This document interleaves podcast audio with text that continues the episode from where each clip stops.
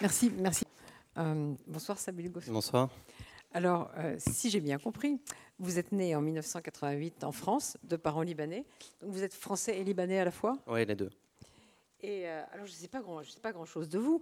Euh, on dit que vous êtes photographe, chroniqueur dans des journaux français et libanais. C'est Oui, quoi, ça- c'est quoi ces journaux? Euh, je tiens un blog sur Libération avec une journaliste franco-israélienne, Laura Schwartz.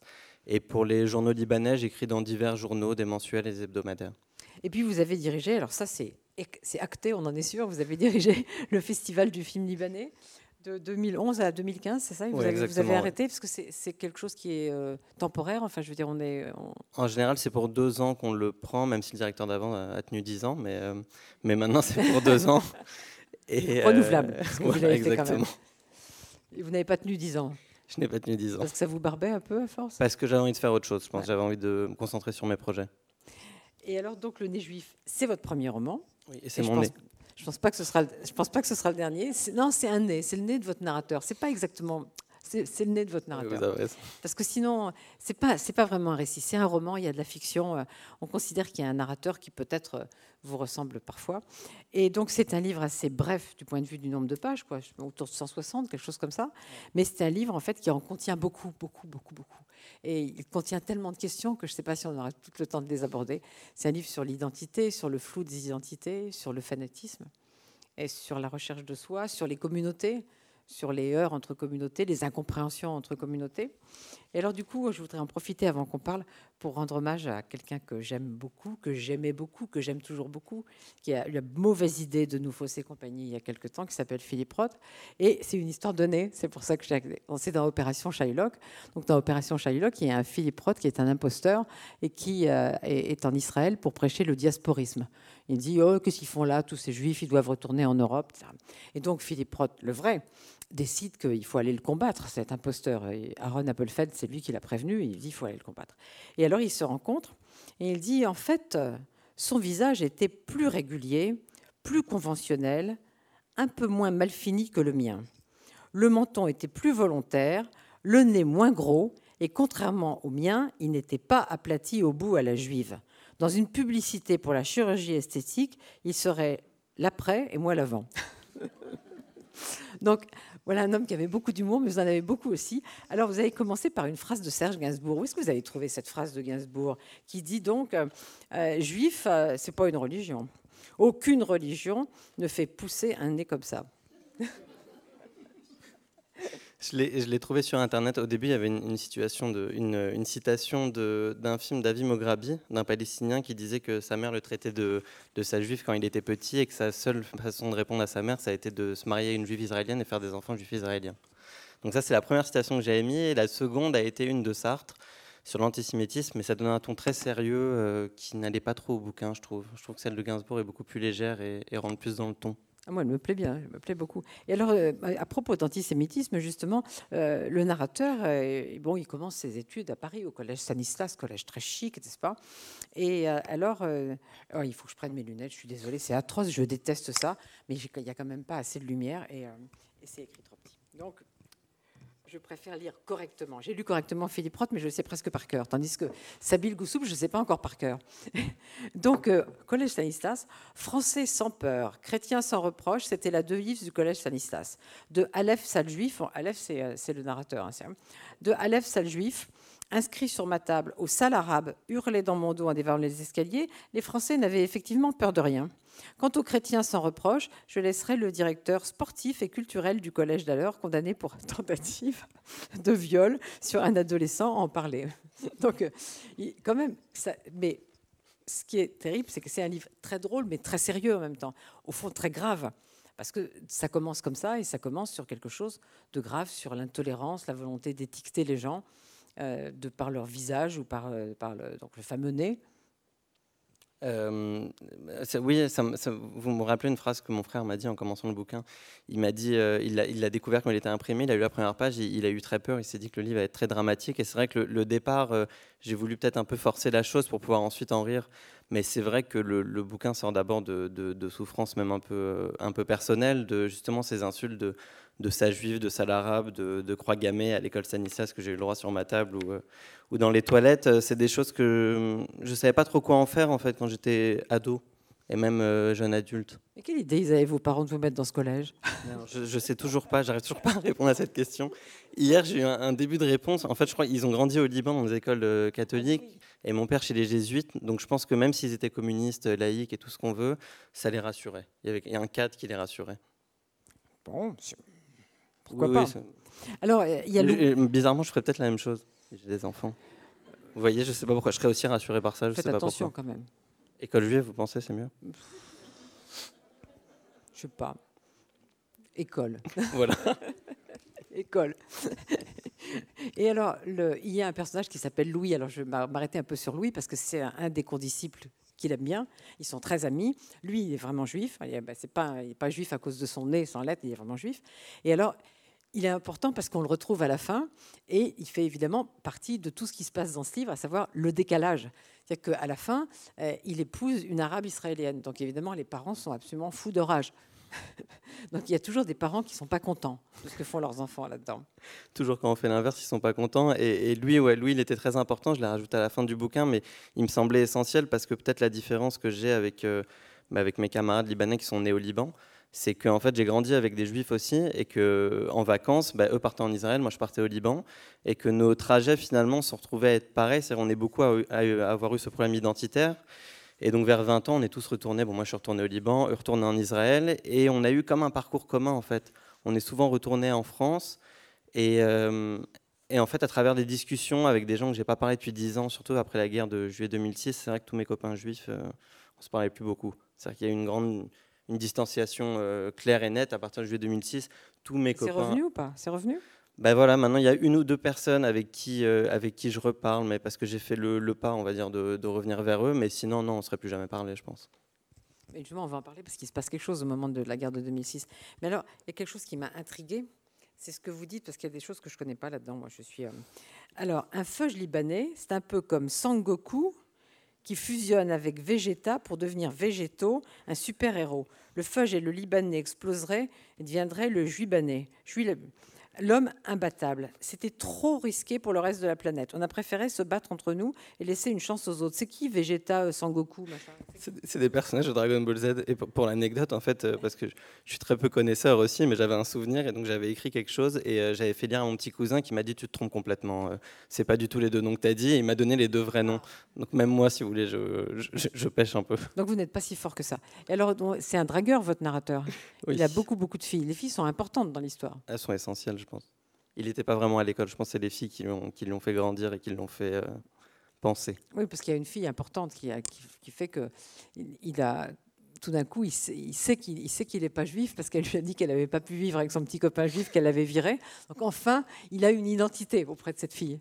Il sait, il, sait qu'il est... enfin arabe, oui, parce qu'elle dit je pourrais jamais sortir avec un juif, euh, c'est impossible. Donc il se dit tout d'un coup ah c'est peut-être que je suis arabe. Et alors justement, justement en 2006, il se passe quelque chose. Il y a cette, cette guerre cette guerre qui, a, fait beaucoup de dégâts, comme, comme, vous le dites, même si elle n'a pas fait tant de morts que ça, elle a fait beaucoup de dégâts dans, dans, les, dans, les, esprits. Et là, il y a une scène à la fois comique, mais terrible en même temps, terrible. C'est-à-dire que le narrateur va à un rassemblement contre cette guerre à Paris. Et, euh, et alors, euh, il y a un type à côté, vêtu d'un jogging Nike, qui, euh, qui, regarde lui et ses copains depuis un moment. Généralement, on parlait français entre nous, mais l'événement était tel que je voulais tester mon arabe. En fait, vous parlez bien arabe? Maintenant, oui, avant, c'était une catastrophe. Vous écrivez en arabe? Doucement. Doucement? Il ne faut pas le dire à mon père, mais très doucement. Doucement. Mais pas, pas, pour faire des articles, mais pas pour faire un livre encore. J'en ai fait, euh, j'en ai fait, mais je ne les ai pas fait lire. Même ma copine m'a demandé une fois de le lire, je ne vais pas envoyer. J'ai peur qu'elle voit trop de fautes. mais vous parlez correctement. Oui, oui, parler, ça va. Et donc, euh, et donc vous, euh, le, vous parlez en arabe et le type arrive et il dit Vous êtes libanais? Oui, évidemment, tu veux qu'on soit quoi d'autre ici? J'ai cru que vous étiez des feuilles qui venaient foutre la merde. Mais non, pas du tout, on attend que ça commence. Excusez-moi les frères, j'avais appelé mes amis pour venir vous casser la gueule, je vais les rappeler. C'est trop drôle. En même temps, avec vos têtes et votre style, vous faites vraiment israélien. C'était quand même problématique.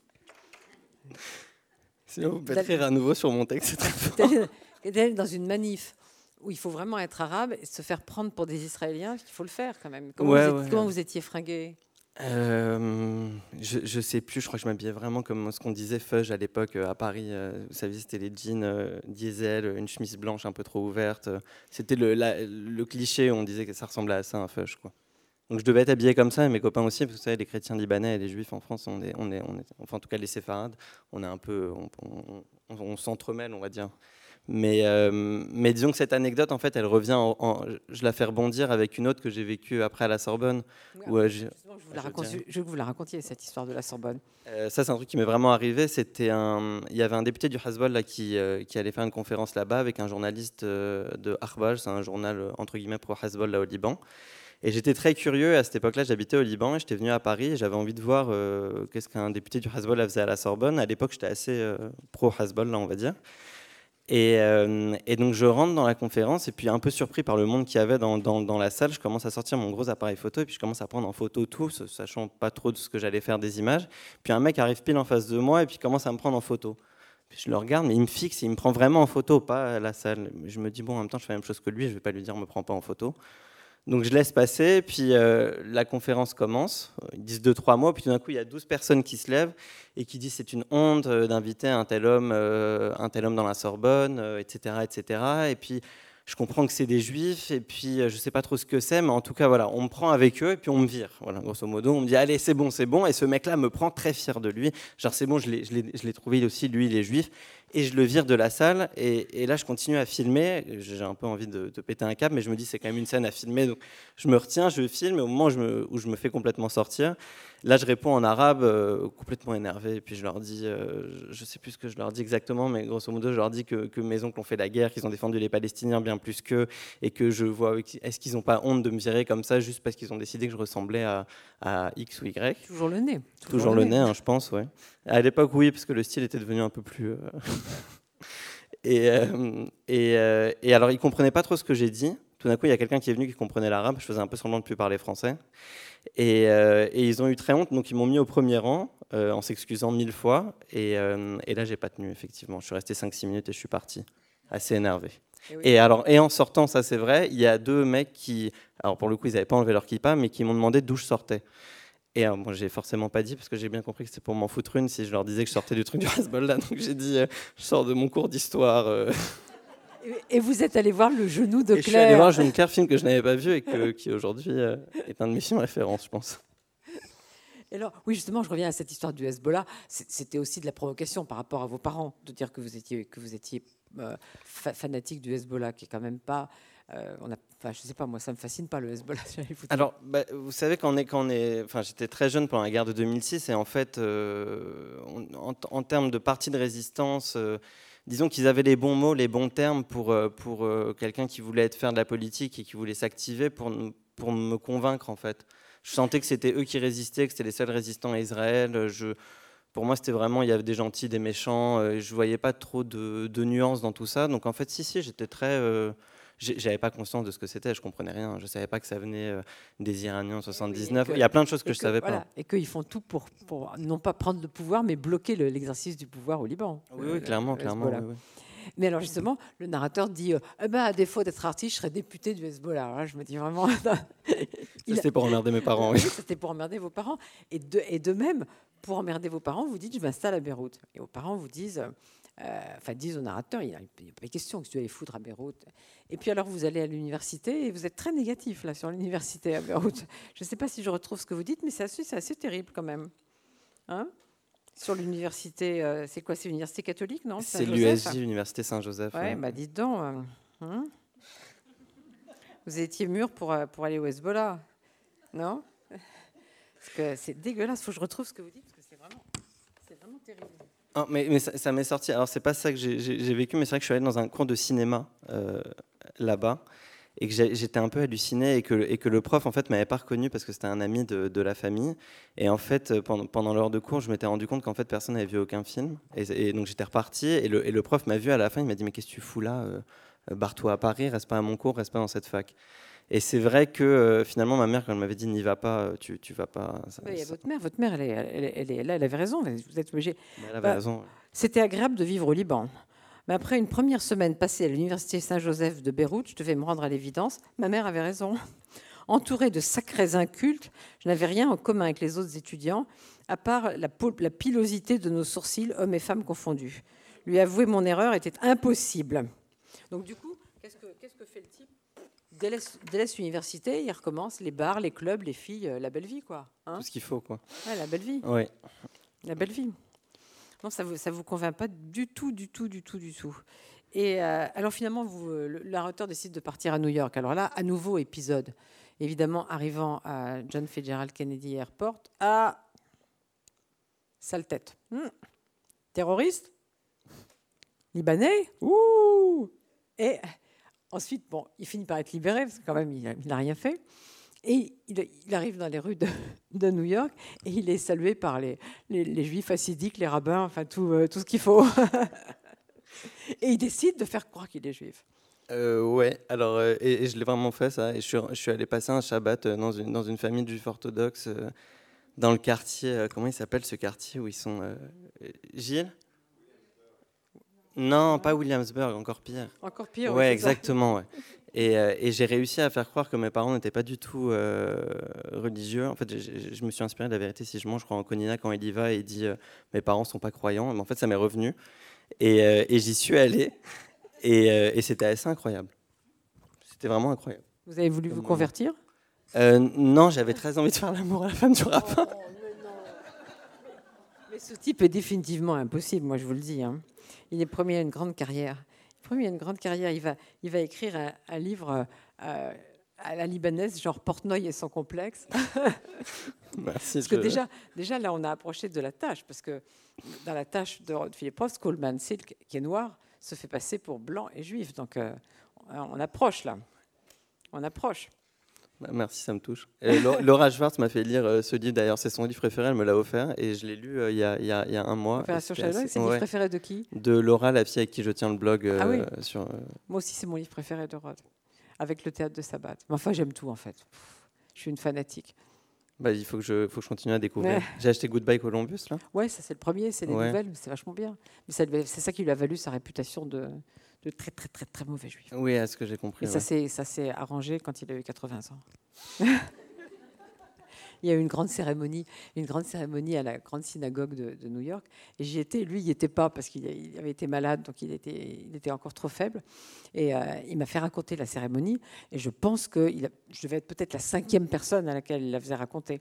Alors je lui raconte et je lui dis bon, alors tu sais, euh, c'était dans l'auditorium quand même. L'auditorium, c'est pas totalement religieux, mais tout de même, le grand rabbin est venu. Il, a célébré ton, ton, apport à la littérature américaine, etc., etc. Puis il y a eu des lectures. Alors on a lu un petit morceau de pastorale américaine. Et puis, euh, on a lu un morceau de Portnoy et son complexe. Et peut-être pas le pire, mais quand même. Et là, à ce moment-là, il fait I won. et je lui dis Bah ouais, t'as gagné, mon vieux. Donc, bientôt, ça Bill Gossou, peut-être pas dans la grande synagogue, mais il se passera quelque chose. Je serais peut-être un bon Libanais à 80 ans. un bon Libanais célébré par tout le monde. Une sorte d'académie. Euh, Académie, libanaise. Et, euh, alors, euh, il, y a, aussi un, passage qui est, assez terrible, en fait. Euh, parce que c'est ça, c'est une alternance de choses effrayantes sur le fanatisme, sur l'intolérance. Et, et donc, vous avez essayé de rendre le plus léger possible en, faisant, en faisant des scènes comiques, mais c'est quand même des, des scènes terribles. C'est l'histoire du film, du film où on trouve qu'il y a beaucoup de, noms. Euh, à consonance juive. Ouais, De noms à consonance juive dans ce générique. Alors, euh, donc vous dites c'est pas possible, quoi. C'est, le film d'un franco-libanais tourné en France. Plein de juifs y vivent. C'est normal que certains travaillent dans le cinéma, mais ils sont français. Le type fait un juif peut devenir israélien en un mois. Donc c'est pareil. Et s'il devient israélien, il s'engage dans les unités de Tzahal. Comme c'est toi, cette fois-ci ça passe, mais la prochaine fois c'est non. Compris? Et c'était nécessaire de réveiller ma grand-mère, parce que le mec a appelé, je sais pas, à 7 h du matin, un truc comme ça. On ne savait pas, c'est toi qui nous as donné cette adresse. Tu répondais pas au téléphone. Enfin, à 8 h du matin, je dormais. Va. Il ne revient plus avec un film pareil. Ouais, alors ça, c'est des. Alors moi, ça m'est pas arrivé sur un film, ça m'arrive sur beaucoup de films, parce que comme j'étais euh, directeur du festival, tous les films qu'on projette en fait au festival au Liban doivent passer par la censure. Donc on doit présenter tous les DVD un mois à l'avance pour voir s'il euh, y a des choses euh, bah, à censurer. C'est-à-dire à censurer, grosso modo, pour vous dire, c'est tout ce qui touche aux juifs et Israël, ça c'est le sujet tabou, on n'en parle pas. Et euh, ensuite, il y a la femme libanaise qui n'a pas le droit d'être nue. Enfin, une femme française a le droit d'être nue dans un film, américaine a le droit, mais une femme libanaise n'a pas le droit. Mais ça, c'est des choses qu'on m'a vraiment dit à la censure. Et l'homosexualité, il faut éviter de manière générale. Et donc euh, j'emmenais mes films, et donc sur les juifs et l'israélien, ça m'est arrivé pas mal de fois euh, de- d'avoir des débats un Et peu ça absurdes. le spectre, hein, hétérosexuel, euh, mâle, euh, blanc. Ça fait une belle image de, de- de chez nous, ouais. Et donc, du coup, dans ce festival, c'est que des films libanais. C'est que souvent libanais, après palestiniens, syriens, on fait pas trop. euh, Enfin, vu qu'il y a beaucoup de Palestiniens qui vivent au Liban qui n'ont pas les papiers libanais, on accepte aussi les réfugiés syriens. On acceptait aussi, à l'époque, il y avait pas mal de réfugiés iraniens aussi. Mais hors On de question d'avoir un film. israélien. Ah non, Hors j'ai essayé, euh, j'ai essayé, j'ai essayé beaucoup de faire un, un cycle d'Avi Mograbi Bah oui. et ça n'a pas marché. Il me fallait l'accord de certains journalistes qui n'ont pas voulu euh, me donner l'accord. Ça, c'est quand même. c'est quand Bah, dommage parce que je pense que bah, pour le coup, lui, en plus, il est libanais. Et euh, je pense que ces films vont dans le sens de beaucoup de gens euh, au Liban. Mais, euh, mais non, non, ça n'a pas marché. Il y a- Et Nadine Labaki, elle, avait- elle avait droit de citer. J'aime beaucoup Nadine Labaki. Nadine, oui, Nadine, elle a même fait partie du jury, la deuxième édition. où- Parce que Caramel, c'est pas trop politiquement correct quand même. Non, mais ça va. Par contre, on l'a embêté pour son deuxième film. Pour, euh, il, y a une- il casse une vierge à un moment. Ouais. Bah oui, on l'a beaucoup embêté. Elle devait couper la scène au Liban. Et elle l'a coupée. Les projections au Liban étaient, euh, étaient. Ils avaient censuré cette petite partie. Mais c'est marrant parce que je vous disais que j'étais amoureuse de Beyrouth, que j'adore cette ville, mais finalement, tout ce que vous me racontez, ça me. Ouais, Ça non, me mais alors, pas le je, Liban suis- je suis un très mauvais publicitaire de- de- du Liban, mais, mais en même temps, je peux vous en parler pendant des heures et vous le faire aimer énormément. Mais là, on prend la, la- la partie euh, négative. Parce que c'est quand même. C'est euh, cette histoire du film, mais ça s'est pas, ça s'est pas assoupli depuis. Ils sont en train de s'assouplir sur, bah, sur le sujet des Juifs et Israéliens. Non, pas du tout. Euh, je pense que même dans l'actualité française, on, on le lit. Il y a plusieurs films qui font, euh, qui font, qui posent problème. Sur l'homosexualité, hmm, un peu de temps en temps. La religion, c'est très compliqué au Liban. Ça, on peut pas. Ils veulent pas fâcher euh, aucune des communautés, donc on- on- ils essayent d'éviter. Ça fait, ça fait du monde, hein, parce que. Ouais. La femme libanaise nue, euh, peut-être petit à petit. euh, On a plein de pubs où elles sont presque nues dans, sur l'autoroute, donc peut-être dans les cinémas, on va peut-être y arriver. Quand même. Ouais. Dans les pubs, elles ont un soutien-gorge et tout, machin. Et puis, même à la télé, euh, je suis toujours époustouflée par les, présentatrices libanaises à la télé, elles sont à moitié à poil. Oui, oui, non, mais pour, pour moi, ça m'a l'air absurde qu'on n'autorise pas. Mais c'est vrai que complètement nus, ils ont du mal. La, mère libanaise, je me souviens, c'était un- une scène d'une femme libanaise. C'était une mère dans le, le film et elle était nue sur une table. Et je me souviens que les mecs, ça les avait choqués vraiment. Genre, une mère ne- n'est pas nue. Enfin, je sais pas, j'ai pas bien compris. J'ai pas trop débattu en fait. Et alors, il y a un producteur qui s'appelle Alain Haïssam. C'est son vrai nom ou c'est quelqu'un que vous l'avez modifié? Je l'ai modifié. C'est Jean- demande de C'est. Jean-Pierre Rassam Jean-Pierre Rassam. Jean-Pierre ouais. Rassam, je l'ai reconnu. alors. Vous l'avez pas tant Il est modifié que ça. reconnaissable de toute façon. Donc, c'était pas la peine de vous fatiguer. à le- Je sais bien, oui. Vous avez travaillé avec lui? Jean-Pierre? Hmm? Non, bah non, il est, il, est, il, est, il est mort avant que je naisse, je pense. Mais, euh, Pas avant que vous naissiez, comme pas poussé. Il est pas mort il y a 30 ans. Ouais. mais il, est, né- il est mort quand euh, Je sais pas. Je crois qu'il est mort avant 88. Si, si, il est Ah, mort. il est mort avant avant 88 Je crois, C'est ouais. parce que je suis trop vieille, c'est pour ça que je l'ai connu. Puis il s'est suicidé, c'est compliqué aussi. Mais j'aurais bien aimé le rencontrer, oui. Je crois que c'était un personnage. Mais oui, j'ai essayé de, de, de faire un film avec, euh, avec l'histoire de Jean-Pierre Rassam. J'avais découvert euh, dans un livre de Godard euh, qui s'appelait Document qu'en fait, euh, un producteur libanais dont on ne citait pas le nom lui avait permis de tourner plus de 700 heures de rush des, Palestiniens qui s'entraînent au Liban et en Jordanie, chose dont on ne pouvait pas avoir accès. Et donc j'étais intrigué par qui était ce Libanais. J'ai découvert Rassam, et euh, personnage grandiose, enfin cinématographique à tout point. Et on a essayé de faire un, un scénario avec Christophe Donner, enfin plutôt lui. Moi j'ai essayé de trouver un peu d'argent avec un producteur libanais, mais on a, rem- on a- ça n'a pas marché. Oui, On a eu dire- beaucoup de noms. j'ai oublié de dire qu'il y avait Christophe Donner dans ce livre. Alors comment, comment il arrive dans l'affaire? Christophe, comment il arrive? Heureusement qu'il arrivé. Enfin, pour moi en tout cas, et pour le personnage. Mais euh, Christophe, il arrive parce que c'était un ami. de- Non, c'est à l'époque où j'étais au Parti Socialiste. Il a écrit un bouquin qui s'appelle 20 000 euros Ouais, sur C'était Sego. assez éphémère, votre engagement au Parti Oui, Socialiste. ouais, hein. heureusement, c'est très bien. C'était C'était déjà trop même. Ouais. Euh, Combien de temps? Neuf mois, je crois, quelque chose comme ça. Le temps de faire un enfant. Le temps, voilà, bah, le temps pour Christophe d'écrire un livre. Et en fait, dans son, dans son livre, il y a un personnage féminin. Et en fait, le personnage féminin, c'est moi. Et en fait, je l'ai emmené euh, au MJS, parce que je faisais partie du MJS, et je dirigeais une section du 15e arrondissement euh, pour le PS. Et donc, j'ai trimballé partout avec moi. Et c'est vrai que le jour où j'ai lu son livre, je me suis dit, Ah, putain, il faut que tu arrêtes tout de suite ça, Sabine. Il s'est très bien moqué de moi et j'ai compris à quel point j'étais risible. Donc, j'ai j'ai arrêté euh, le lendemain d'avoir lu le bouquin. Parce qu'il vous avait féminisé ou parce que Non, ça c'est très bien. Mais euh, je serais peut-être femme, juive et, euh, et noire pour le bouquin. Ça serait encore une, réussite encore mieux. Non, non, parce que, parce que j'avais la ridicule avec mes discours. Enfin, je disais n'importe quoi. Je défendais n'importe quoi. Enfin, c'était pas fait pour moi. c'était compliqué. hein. Le Hezbollah, le Parti socialiste, tout c'est Ouais, compli- J'essaie de compliqué. cumuler trop de choses. Là, vous étiez un peu sur une rampe. Ouais, ouais, non, c'était pas. Il y a des choses qu'on Parce que le flou, le flou des identités, c'est bien, mais alors quand on les multiplie. euh, Oui, et puis en politique, il faut éviter un- le flou. Vous étiez un personnage à identité multiple pendant Ouais. longtemps. Oui. Pendant longtemps. Mais j'espère encore maintenant, quand même. Ça dépend dans quel sens on le prend. pas, on, va, crois. on va voir, on va voir. Donc, en tout cas, le narrateur va au Festival de Cannes, il aime pas du tout. Vous êtes allé vous aussi? Oui, je déteste ce festival. Et ma copine voulait y aller cette année. J'ai fait, j'ai mis un grand nom, mais euh, mais euh, non, j'aime pas du tout ce festival. En fait, je m'attendais peut-être à quelque chose, puis j'étais très déçu euh, par le, le monde des paillettes, etc. Et puis les mondanités, euh, c'est pas trop mon truc. Donc j'étais très déçu. Oui. Je n'étais pas fan du Festival de Cannes, non plus. j'y suis allé pendant, pendant plusieurs années. Et par rapport au Festival d'Avignon, que je trouve beaucoup plus Oui, sympathique. il est beaucoup ouais. plus sympathique. sympathique, ouais. Après le cinéma et le théâtre, euh, c'est peut-être les mondes qui font que non? Le cinéma impose un peu de, un peu trop de paillettes, un peu trop de superflu. beaucoup d'argent. Oui. Vous avez fait des films, au fait? J'aimerais. Il faut de l'argent, justement. Voilà, c'est ce que j'ai jamais trouvé. Mhm. Moi, j'ai jamais eu de très bon scénario pour l'instant, mais j'espère que bientôt j'aurai un bon scénario et que j'aurai un peu d'argent. Mais Alors- bizarrement, il faudrait qu'il soit à Cannes alors le film. Il y, a, il y a un passage, il y a un passage, il y a un passage politique qui est vraiment terrible, mais qui me paraît tellement juste, mais terrible. C'est donc à un moment, euh, où finalement, vous, fréquentez pas mal de personnages euh, qui sont censés être de l'intelligentsia pro, euh, pro-palestinienne, un peu. Et, euh, et vous dites, une chose les rassemblait. Ils ne parlaient pas politique, ils aboyaient.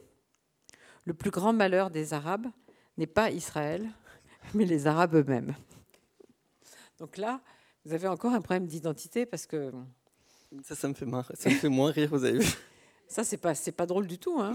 Non, mais ça, c'était dû, euh, je pense, pas c'est, drôle. euh, non, mais c'est les discussions politiques que j'ai eues autour de moi depuis que je suis petit. Je pense c'est euh, au bout de 5-6 phrases, ça hurle beaucoup, ça insulte beaucoup en fait. Et donc en fait, on comprend plus très bien le comment du pourquoi. Donc oui, je pense ce qui m'a souvent énervé, c'est qu'à chaque fois qu'il y avait de la contradiction, la seule réponse auquel j'avais le droit ou que j'entendais, c'était quelqu'un qui commence à défoncer la table en face de lui ou insulter ou jeter des verres. Donc oui, il y a quelque chose qui, qui, qui m'énerve, c'est qu'ils n'arrivent pas à répondre de manière, de manière générale, de manière posée à la, à la contradiction, Ils ont tendance à renverser la table tout de suite. très rapidement. Et vous, vous aimez plutôt argumenter. Plutôt argumenter? J'aimais bien renverser les tables à une époque, et j'ai compris que ça servait pas à grand chose. Et maintenant, j'essaie de plus les renverser. ouais. Alors, il y a aussi sur le, sur le flou des identités, là, on va baigner loin, loin, loin. Euh, J'avais une tête de juif, d'islamiste, de portugais, d'iranien et de con. J'avais un gros nez, une tête de footballeur brésilien et de fils à papa saoudien milliardaire. Ouais, C'est terrible. J'avais pas une tête de français Rien ni d'allemand. J'avais une tête de turc et aussi d'arménien. J'avais une tête de loupard sicilien. J'étais pas dans la merde. J'avais un appareil photo, un pied de caméra et un fond noir. J'allais m'amuser. Et là, ça devient sérieux. J'ai acheté un kéfier, une casquette, des Lakers et une perruque de David Luiz. Je me suis confectionné une kippa et d'autres objets farfelus. J'ai pris 30 autoportraits, je les ai accrochés chez moi sur une corde à linge pendant 5 jours. Tous les matins, je pensais la même chose, ce projet est vraiment nul. J'ai envoyé les images à quelques connaissances spécialisées dans l'art contemporain. Elles ont admiré. J'ai tout déchiré. Et ça, c'est sérieux. C'est pas drôle, parce que c'est sérieux, ça correspond à un truc de... quand, on, a l'impression qu'on réalise une imposture qui, tout d'un coup, est célébrée. Oui, c'est ça. Euh, en fait, ça, c'était par rapport à l'art contemporain. Je pense c'est par rapport à beaucoup de, travaux de, euh, je vais en citer aucun, mais de, de collègues à moi qui sont euh, encensés par quelques commissaires d'exposition, pour le coup français. Et pour le coup, qu'ils fassent un ou deux trucs comme ça, deux, trois portraits, tout d'un coup, ça devient des génies, alors que c'est un peu de l'orientalisme, euh, enfin, c'est de l'orientalisme sur soi, enfin, je sais pas comment le dire, mais mais mais il y a quelque chose de malsain. Et à un moment, j'ai compris que j'avais ce filon. euh, par rapport aux premières photos que j'ai fait et je me suis dit que je pouvais jouer sur ça j'ai failli faire ce projet euh, complètement nul et, en fait au moment où je me suis rendu compte que j'allais jouer à un jeu qui me plaisait pas trop et, plaire à des gens dont je voulais pas plaire j'ai effectivement pas déchiré mais j'ai essayé de pas le faire et de, changer de voix C'est qui, Sophie? Il y en a deux bah, Donc, je- pas- pas- Celle que, vous, sens- que le narrateur censément épouse, elle s'appelle Sophie aussi? Mais il y en a une autre qui est une agente. ah l'agent d'actrice Oui, agente d'actrice. Ah oui. C'est qui Sophie? Euh, C'était une fille que j'avais rencontrée dans une soirée, euh, enfin dans le bouquin, oui. Parce Oui. que ça c'est un peu, ouais, c'est romancé pour le coup. Mais euh, c'est une, fille qu'il a, qu'il a rencontrée dans une soirée. Et au moment où il s'est dit que peut-être il allait être acteur, il la recontacte et elle lui propose un rendez-vous à Paris. Et, euh, et pensant qu'il était juif, elle l'emmène dans une boucherie cachère pour manger un, un hamburger.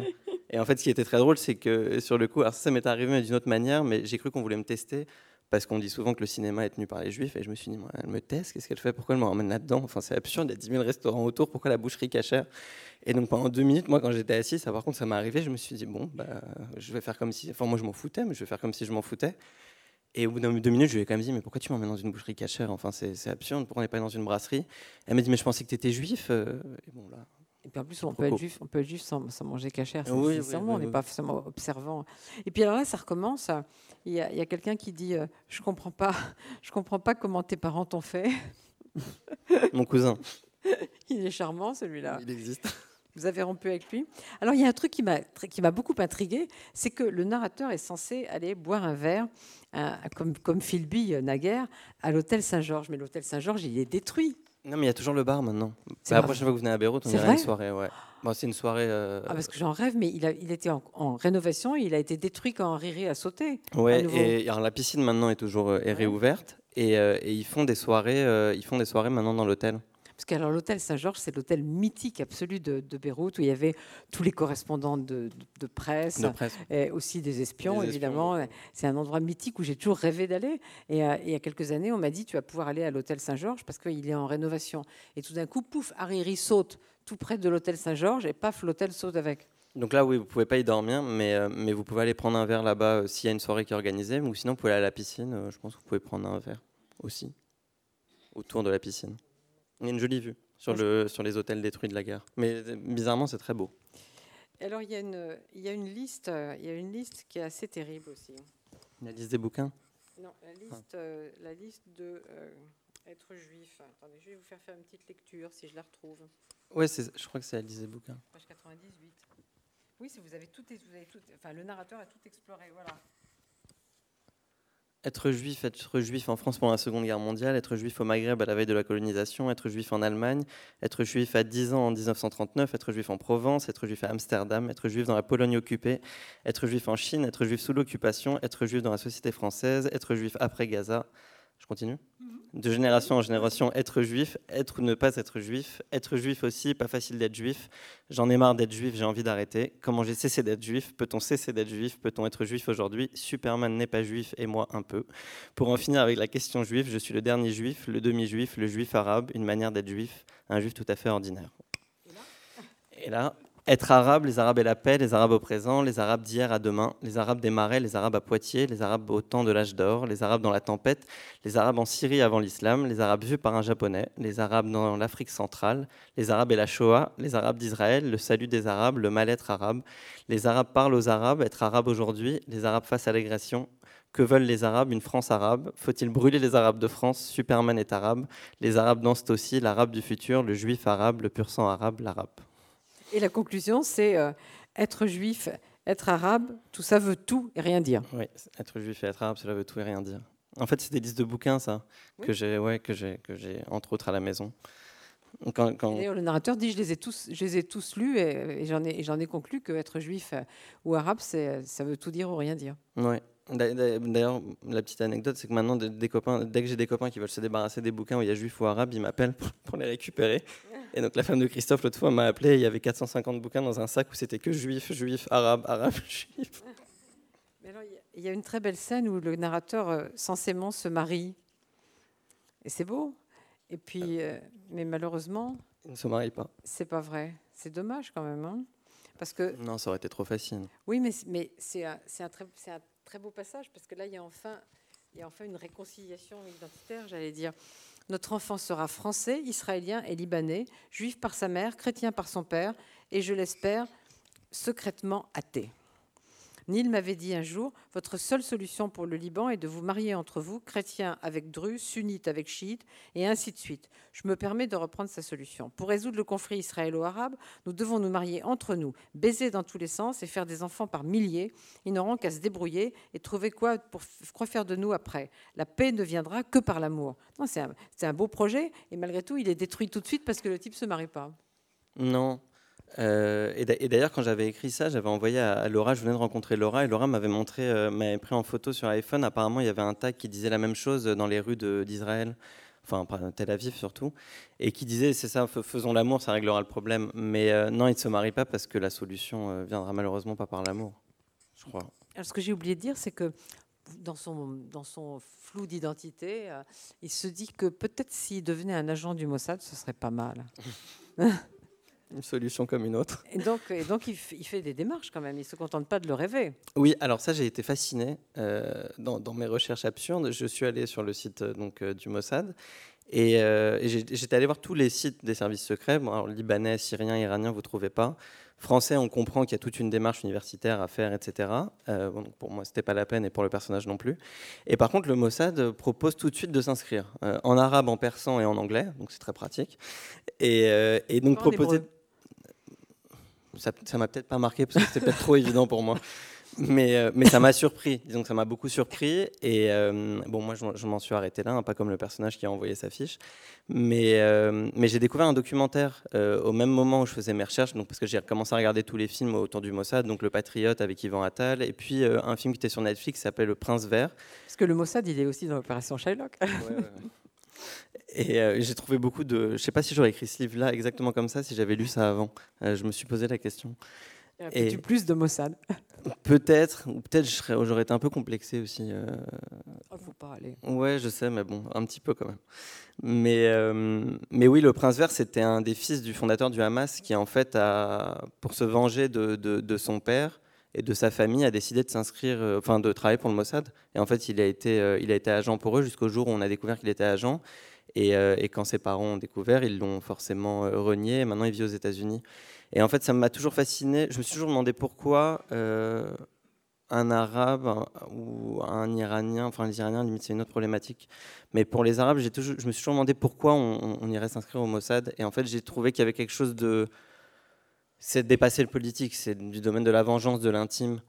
Euh, et il y avait ça dans le personnage. Il voulait se venger de sa famille parce qu'on le traitait de sa juif, parce que, etc., etc. Et en fait, c'était ça, c'était ce point-là qui fait qu'à un moment, euh, ça vrille dans la tête et qu'on on décide de faire ce pas-là. Mais c'est vrai que quand le narrateur euh, s'engage, enfin s'engage, est tenté par le Hezbollah, c'est aussi à, cause des parents. Pour, parce que c'est que ses parents sont très hostiles au Hezbollah. Il y a la fascination de l'oncle, qui est un personnage important dans le bouquin, parce qu'en fait, l'oncle, c'est le c'est l'oncle de, Marianne Satrapi dans Persepolis. Vous voyez cet oncle mhm. euh, communiste. Euh, j'ai un ami qui m'a dit quelque chose qui travaille avec les Hongrois en ce moment. Il m'a dit c'est marrant, le, quand tu parles de communistes, c'est pas du tout comme en Europe de l'Est. Pour vous, les communistes, c'est justement c'est l'ouverture, c'était euh, euh, euh, c'est la laïcité, c'est la liberté. Et en fait, c'est qu'on a toujours été fasciné euh, moi, pour, le coup, par mes oncles, et j'ai plein de copains à moi, par leurs parents qui ont fait la guerre, qui ont défendu les Palestiniens, qui se disaient laïcs, etc. Et en fait, je pense qu'il est pro Hasbol là au début, c'est parce qu'il fait comme son oncle, parce que son oncle, c'est une sorte d'idéal qui a vécu la guerre, qui est l'homme parfait pratiquement. Et en fait, au fur et à mesure du roman, il découvre qu'en fait son oncle n'est pas si parfait, qu'il a les mains sales, et qu'en fait derrière euh, tous ces beaux discours se cachent, euh, se cachent des choses qui lui sont encore inconnues, qui me sont encore inconnues, et, euh, qu'il faudrait commencer à connaître si on veut aussi pardonner un peu, je pense.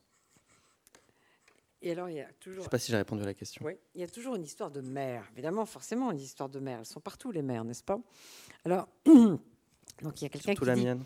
Voilà le texte d'un jeune homme qui se cogne à tous les murs de la connerie, m'a-t-il répondu. Il était fier de moi. J'étais le fils qu'il n'avait jamais eu. Il a post-scriptumé son mail et par Et ta mère? Tu l'as jamais appelée maman juive? Mais non, Chris, c'est Christophe Donner qui parle. Hein. Non, Chris, enfin, là c'est le narrateur qui répond à Christophe. Non, Chris, je l'ai jamais appelée maman juive car pour moi elle ne l'est pas.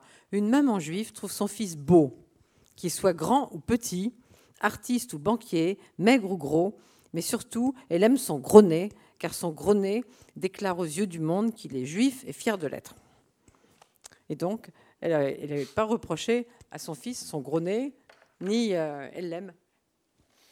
Euh, alors je, sais, je, vais répondre à un, truc que mon frère m'a dit il y a quelques jours. On était un peu disputés et il m'a dit. Euh, alors pour le coup, mon frère, ma mère m'a jamais traité ça de juif, mais elle m'a dit que j'étais moche et que j'avais un gros nez.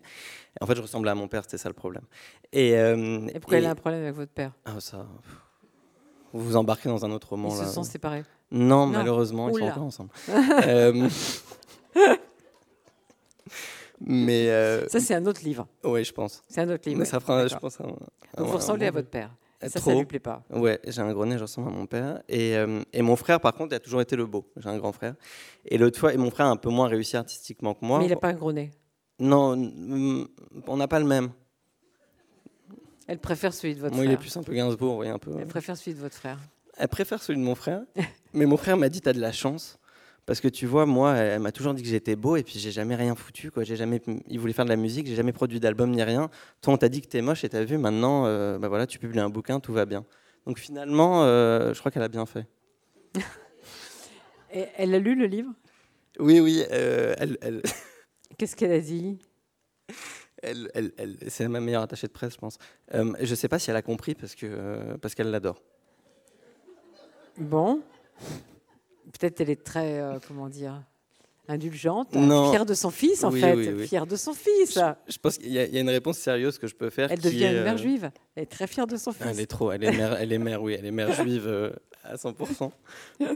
Mais il y a une réponse en fait assez concrète que j'ai réalisé quelque chose sur, en tout cas sur mes parents et sur la famille, comment ils, ils aiment le bouquin, en tout cas ceux qui sont, qui sont en France, c'est qu'en fait pour une fois dans un bouquin, ils ont trouvé un peu de leur réalité à eux.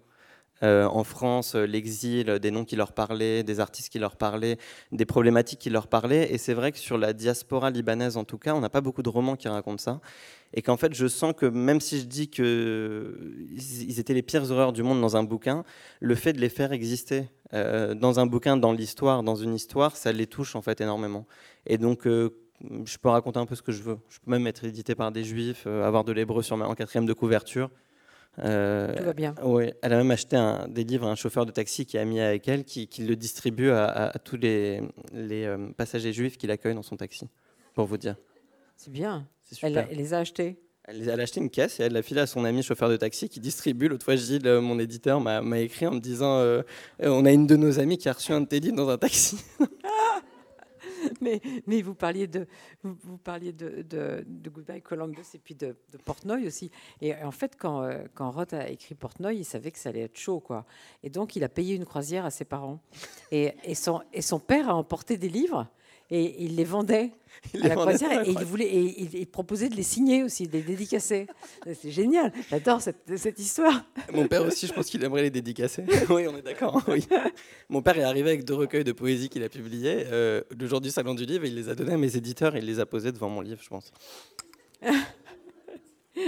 et donc, alors, mais maintenant, soyons sérieux parce que moi, je me disais, je vous, en ai parlé tout à l'heure, euh, je, je, me disais en lisant ce livre, mais comment il va finir? Parce qu'au fond, euh, ça, pas, ça, peut, ne pas avoir de fin, ça va être trop, euh, ouvert. Et puis, euh, alors qu'est-ce qu'il va faire? Est-ce qu'il va, par exemple, le narrateur parle pas beaucoup du sentiment de l'exil, donc je me demandais si on allait parler finalement de, de l'exil, de ce que pouvait créer l'exil.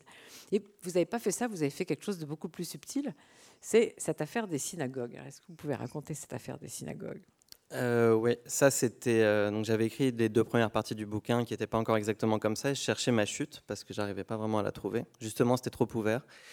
Et, euh, à l'époque, j'étais, je le suis un peu toujours, hein, un peu obsédé par le conflit israélo-palestinien, etc. Je cherchais à faire un documentaire sur la musique israélienne chantée en arabe.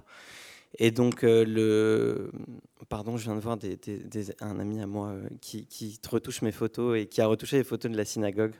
Euh, euh, et, donc en fait, euh, je me suis perdu. Pardon, ça m'a un peu perturbé. Revenons dans le synagogue. Oui, voilà. et donc chercher une fin. Et donc j'étais un peu obsédé. Et, et, un jour, par hasard, je tape synagogue de Beyrouth. Je me dis, il y a des, je connais un juif libanais qui est un écrivain qui s'appelle Selim Nassib. Et je me suis dit, donc il, a dû avoir une existence juive au Liban. Et, et puis je vois l'idée de cette synagogue qui a de très belles couleurs. Et je me dis, je vais aller la voir. Et donc j'essaie d'aller la voir. Et impossible. Euh, je ne peux pas rentrer dans le périmètre de la synagogue, je ne peux même pas l'apercevoir. En fait, le, quartier est protégé parce que le Saad donc le, Premier ministre, euh, habite là-bas. Donc on a protégé tout le quartier, on ne peut plus y passer. Et il paraît que le jour de l'ouverture de la synagogue, parce qu'elle a été rénovée, il y a une dizaine d'années, quelqu'un aurait lancé un cocktail Molotov dedans. Ce qui fait que depuis, euh, c'est terminé.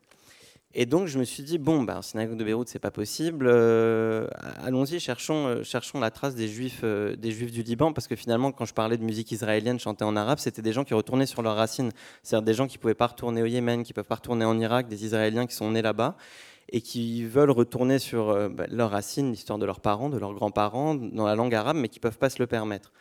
Et donc j'ai commencé à me dire, ok, cherchons les juifs du Liban. Et donc je commence à chercher sur Internet, puis je tombe sur un personnage qui, euh, dans le bouquin, s'appelle pas comme ça, mais qui s'appelle Naji Zaidan, qui est décrit comme historien euh, des juifs du Liban, dans tous les articles que je trouve.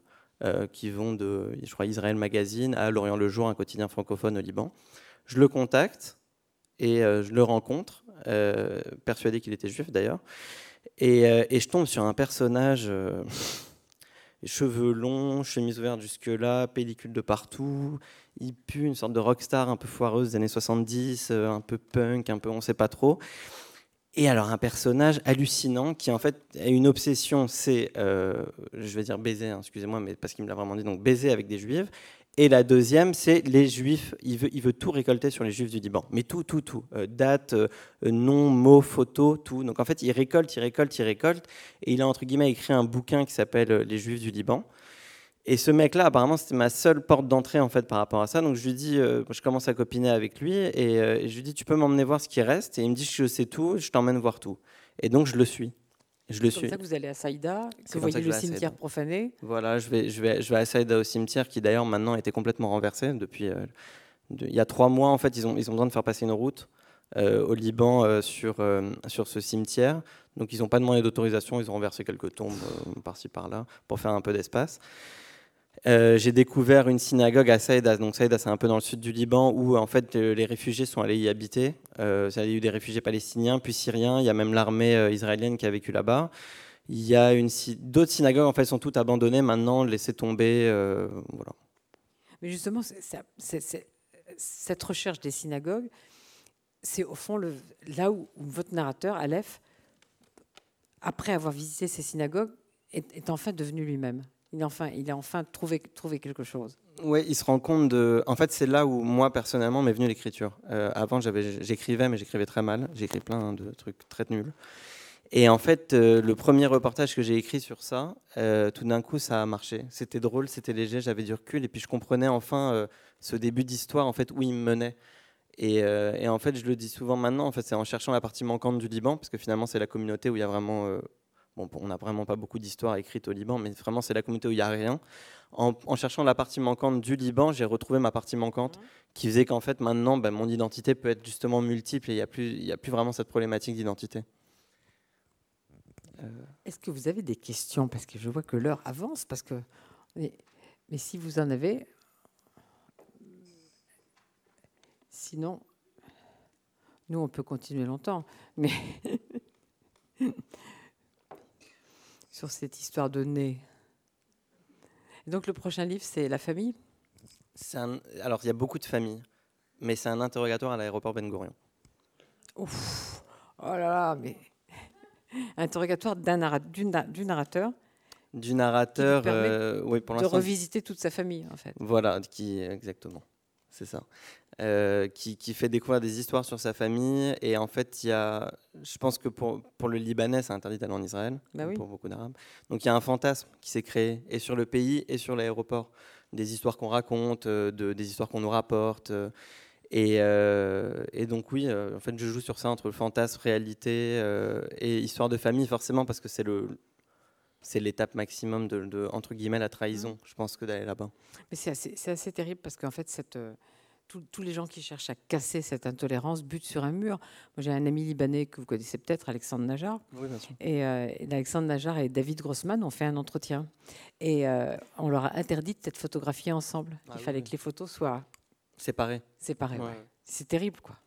mais il y en a quelques-uns qui ont réussi à faire le pas. Et je pense au réalisateur Ziad Douali qui allait tourner mm. en Israël. Je pense à Wajdi Marawad et David Grossman qui ont, euh, pour le coup, sont entretenus sur scène et ont été filmés ensemble. Euh, et, puis il y a beaucoup de Palestiniens, d'Israéliens qui pour le coup ont essayé, que ce soit des auteurs, je pense à Emile Habib il y a, il y a, 70 ans. Euh, il y a euh, Gilles, mon éditeur, qui a écrit un bouquin sur deux poètes, un Irakien et un Israélien. Les, noms m'échappent, mais voilà. Ouais, maintenant, Alors, Gilles Rosier, pourquoi vous avez publié ce livre? Vous l'avez aimé tout de suite? L'éditrice, en dire un mot? Moi, je l'ai lu en une journée. J'ai dit à Anne-Sophie, il faut le lire vite, parce qu'on va pas être les seuls à l'aimer. Et Anne-Sophie l'a lu en une journée et on a contacté euh, Sabine et dix jours après, qui était au Liban. Et dix jours après, on signait le contrat. C'était au mois d'août euh, et on a décidé de le publier rapidement aussi parce qu'il est jeune et qu'il avait envie d'être publié rapidement. Le, mais là, je vais laisser parler Anne-Sophie parce qu'elle avait des attentes depuis, depuis un certain temps. Non, j'avais des attentes. C'est-à-dire que comme euh, l'Antilope avait comme choix de publier de la littérature juive, c'est vrai que nos attentes, c'était évidemment de détruire certains euh, clichés, mais dans la littérature juive, c'était a priori d'abord la, littérature israélienne, la littérature euh, yiddish, et puis la littérature française. Mais on n'avait jusque-là aucun élément arabe. Alors, ça aurait pu être arabophone. Je n'avais pas imaginé que ça pouvait être arabe-français. Et donc, euh, évidemment, quand ce texte est arrivé, et avec cet humour, et avec cette force de, d'expression d'éléments euh, juifs dans un corps arabe, ça correspondait à notre ligne, et ça nous a plu énormément tout de suite. Voilà. ce qui vous a plu, c'est qu'il soit à la fois très drôle et très grave au fond. Absolument. C'est-à-dire très drôle euh, dans la forme tout de suite, ça se lit bien, c'était vite. Et puis euh, dans, cette forme de détruire le cliché de tous les Arabes sont comme ci. Ah ben non, tous les Arabes sont pas comme ci. Ils sont pas tous comme ça non plus. Et euh, le, héros, en l'occurrence, est, pas comme ça. C'est vrai que dans un des premiers livres que nous avons publié, c'est un livre d'un Polonais, un écrivain polonais contemporain, Igor Ostakowicz, qui a écrit un livre qui s'appelle La nuit des juifs vivants, où il imagine des zombies juifs euh, ressortir des caves de Varsovie de nos jours, en disant on est né à Varsovie, on y a été assassiné, mais c'est notre ville, on, vient s'y réinstaller. Et Ostakovitch disait, quand il est venu à Paris présenter son livre, il disait J'ai l'impression d'avoir un membre fantôme. Il manque 300 euh, 000 personnes dans la ville où je suis né et 3 millions de personnes dans le pays où j'habite. Et, c'était un peu nos attentes qu'on avait par rapport au, monde arabe, parce que nos amis arabes très souvent nous disent finalement les juifs qui habitaient avec nous euh, dans nos pays, ils nous manquent. Et on se demandait quand on recevrait un texte euh, qui parlerait de ça. Et, voilà, le livre de Sabine est arrivé. C'est le premier, c'est le premier que vous publiez. Oui, oui, oui. Et vous avez, vous avez publié des livres euh, d'arabe écrits en arabe ou, jamais non, mais parce qu'on n'en a pas trouvé. Voilà, on a, si, il y a eu.